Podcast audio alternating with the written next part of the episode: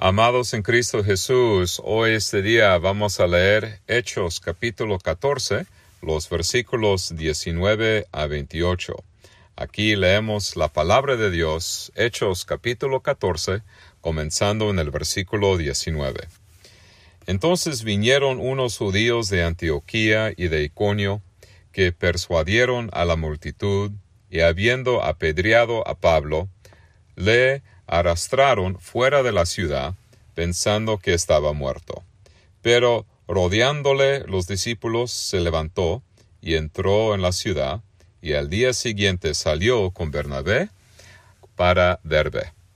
Y después de anunciar el Evangelio a aquella ciudad y de hacer muchos discípulos, volvieron a Listra, a Iconio y a Antioquía, confirmando los ánimos de los discípulos, exhortándoles a que permaneciesen en la fe y diciéndoles, es necesario que a través de muchas tribulaciones entremos en el reino de Dios. Y constituyeron ancianos en cada iglesia, y habiendo orado con ayunos, los encomendaron al Señor, en quien habían creído. Pasando luego por Persidia, vinieron a Panfilia, y habiendo predicado la palabra en Perge, descendieron a Atalia, de ahí navegaron a Antioquía, desde donde habían sido encomendados a la gracia de Dios para la obra que habían cumplido, y habiendo llegado y reunido a la iglesia, refirieron cuán grandes cosas había hecho Dios con ellos, y cómo había abierto la puerta de la fe a los gentiles y se quedaron ahí mucho tiempo con los discípulos. La palabra de Dios. Amados en Cristo Jesús, durante la reforma del siglo XVI, la Iglesia Católica Romana estaba corrupta y todavía lo está hoy. En lugar de predicar a Cristo y el perdón de los pecados, vendían indulgencias en lugar de predicar y enseñar en el idioma nativo de la gente, dirigieron la misa en latín. En lugar de darle a la gente su propia copia de la Biblia, solo los sacerdotes tenían acceso a la palabra de Dios. En lugar de adorar solo a Dios, las catedrales están llenas de estatuas de santos.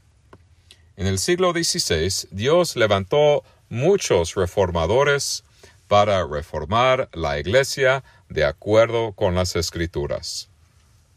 Aunque los libros, sermones y comentarios de Martín Lutero pueden llenar 55 volúmenes, Martín Lutero fue muy humilde acerca de su papel en la Reforma. Él dijo famosamente que no hizo nada pero la palabra de Dios lo hizo todo. Nuestro Señor Jesús usa la predicación y eh, la enseñanza de su palabra para edificar su iglesia. En el libro de Hechos el Señor avanzó a su reino en varias ciudades por medio del Espíritu Santo, bendiciendo la predicación de la palabra. Pablo y Bernabé fortalecieron y alentaron a las iglesias jóvenes y a los jóvenes cristianos con la palabra. Ayudaron a nombrar líderes en las iglesias locales. Finalmente regresaron a su iglesia supervisora en Antioquía de Siria para dar cuenta de su obra misionera. Para ayudarnos a entender cómo Cristo edifica su iglesia, vamos a considerar dos puntos. Primero, Pablo y Bernabé animan a las iglesias jóvenes y segundo, la relación entre los misioneros y el gobierno de la iglesia. Así que el primer punto, animando a las iglesias jóvenes. Amados, cuando leemos los capítulos 13 y 14 del libro de Hechos, estamos aprendiendo sobre el primer viaje misionero de Pablo y Bernabé. El Espíritu Santo los llamó a ser discípulos a las naciones. En ese momento estaban ministrando en la ciudad de Antioquía en Siria. Y cuando quedó claro para todos que esta era la dirección del Señor, la iglesia de Antioquía ayunó, oró, impuso las manos sobre Pablo y Bernabé, y luego los envió a su viaje misionero. Durante su primer viaje misionero visitaron la isla de Chipre, donde fueron a las sinagogas y le testificaron al gobernador romano. Luego navegaron a Asia Menor para visitar varias ciudades, por ejemplo, Perge, Antioquía de Pisidia, Iconio y Listra. Típicamente cuando Pablo visitaba una ciudad, iba a la sinagoga judía, donde predicaba a Cristo del Antiguo Testamento. Proclamó a las audiencias judías que Jesús es el Cristo. Jesús es el Mesías prometido que Israel ha estado esperando desde la promesa de Dios en el huerto del Edén en Génesis 3.15. Y ahora cuando leemos Hechos, el libro de Hechos, el capítulo 13, contiene el sermón de Pablo a una sinagoga judía en Antioquía de Pisidia. Y en Hechos capítulo 14 contiene el discurso de Pablo a una audiencia gentil en Listra que pensó que Pablo era Mercurio, un mensajero de los dioses griegos, porque había sanado a un cojo de nacimiento y hablaba mucho. Como la multitud gentil en Listra estaba convencida de que Pablo y Bernabé eran dioses griegos, les ofrecieron sacrificios. Sin embargo, la opinión pública cambió rápidamente cuando los judíos de Antioquía e Iconio persuadieron a la multitud de Listra para que atacara a Pablo y Bernabé. Apedrearon tanto a Pablo que todos pensaron que estaba muerto. Hechos 14, 19. Por el poder de Cristo obrando en él, Pablo se puso de pie para continuar su labor misionero en una nueva ciudad con Bernabé.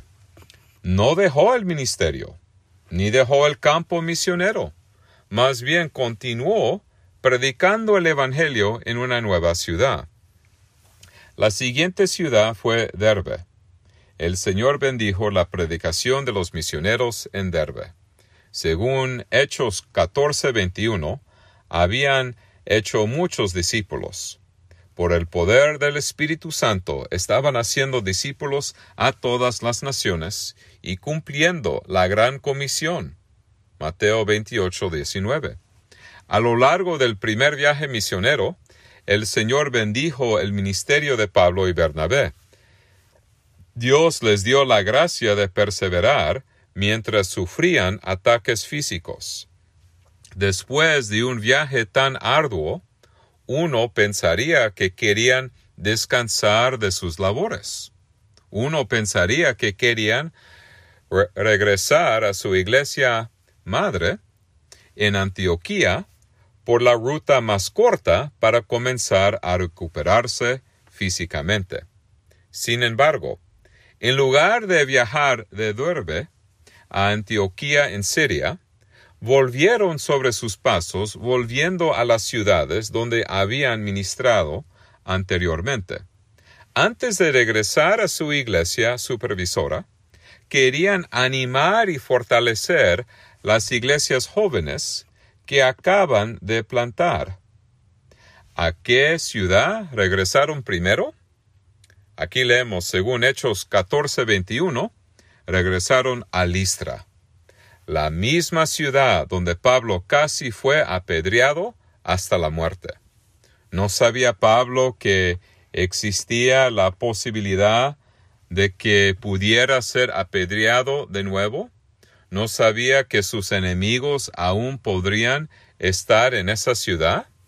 El apóstol Pablo fue motivado a regresar a estas ciudades hostiles por causa de los jóvenes cristianos que aún estaban ahí. El apóstol Pablo quería animarlos a continuar en la fe. Sabía que estos jóvenes cristianos eran objeto de persecución. Conoció la tentación de abandonar a Cristo, especialmente cuando eres el blanco de los ataques. Es difícil permanecer firme en el Señor cuando estás rodeado de tentaciones, una cultura pagana y enemigos hostiles. Como misionero Pablo quería alentarlos y consolarlos mientras enfrentaban estas pruebas.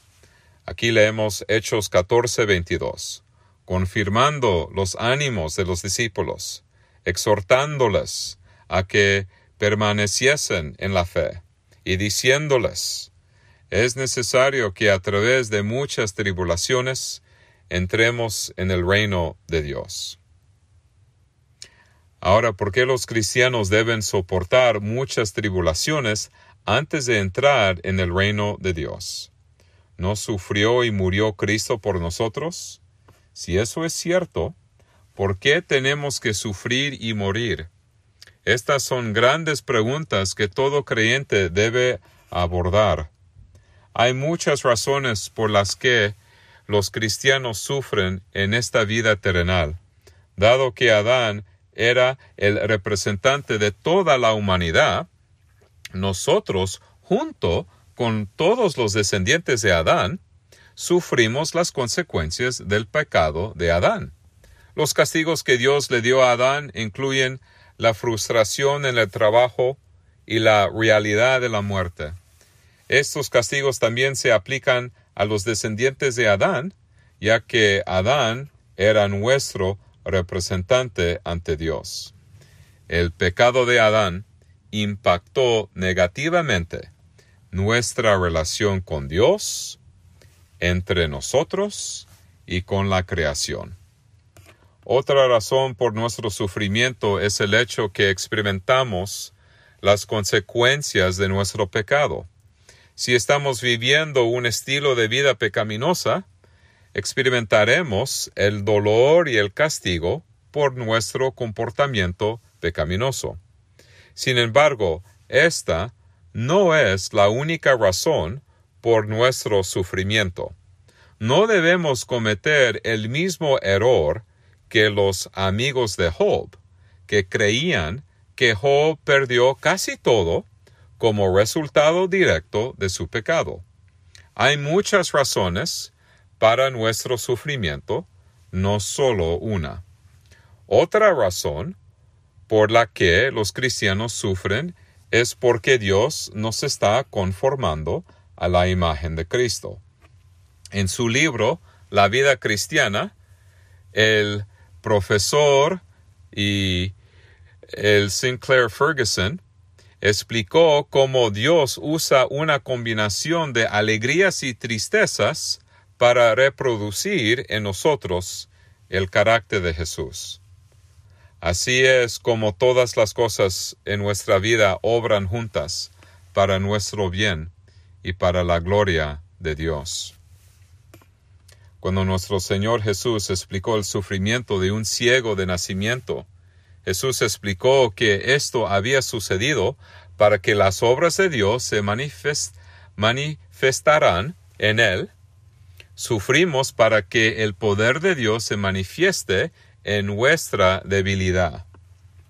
Como hijos de Dios, el sufrimiento no es el juicio de Dios, sino la disciplina de Dios. Todo padre amoroso disciplina a su hijo para su beneficio y madurez. Hebreos 12, los versículos 3 a 11. Nuestro sufrimiento terrenal no durará para siempre. Después de esta vida entraremos en la gloria celestial. No habrá más dolor ni pena.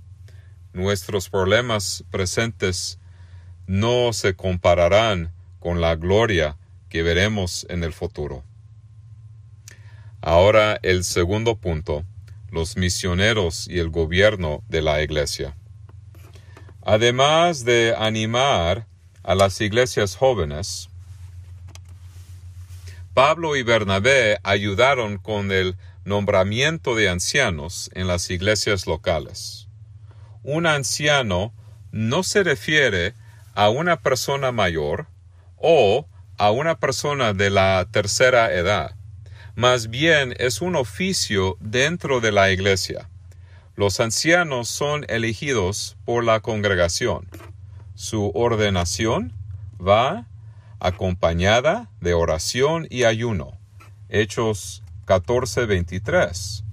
Dentro de nuestra Federación de Iglesias, las Iglesias Reformadas Unidas de América del Norte, de Norteamérica, nuestra orden eclesiástica explica el nombramiento de ancianos, la elección de ancianos y los deberes de los ancianos.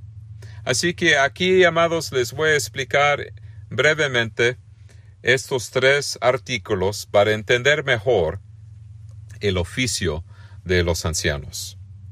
Por ejemplo, cuando el artículo 12 explica la nominación de los ancianos, que están bíblicamente calificados, tienen en mente las calificaciones, los requisitos, ¿verdad? Que leemos en 1 de Timoteo 3, los versículos 1 a 7. Así aquí leemos, amados. Palabra fiel, si alguno anhela obispado, buena obra desea, pero es necesario que el obispo sea irreprensible, marido de una sola mujer, sobrio, prudente, decoroso, hospedador, apto para enseñar, no dado al vino, no pendeciero, no codioso de ganancias deshonestas, sino amable, apacible, no avaro, que gobierne bien su casa, que tenga sus hijos en sujeción con toda honestidad, pues él que no sabe gobernar su propia casa, ¿cómo cuidará de la iglesia de Dios?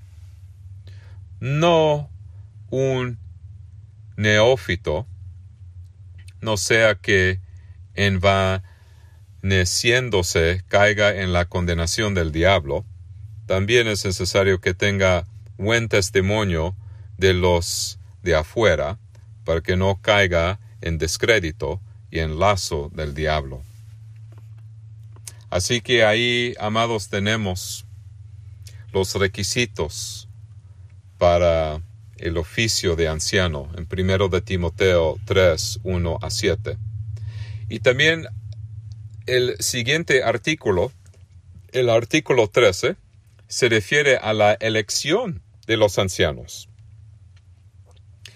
¿Verdad? Que la elección de los ancianos se hará por un término determinado por el consistorio, es decir, por los ancianos, generalmente tres años, y al suscribirse a las tres formas de unidad, es decir, las confesiones de la Iglesia, mediante la firma del formulario de suscripción, es decir, su promesa de ser fiel a su oficio y no contradecir las confesiones, serán ordenados y instalados con el uso de la forma litúrgica apropiada antes de comenzar su trabajo. Así que en el artículo 13 es un término de tres años y él tiene ese compromiso de ser fiel en su oficio y no contradecir las confesiones de la iglesia.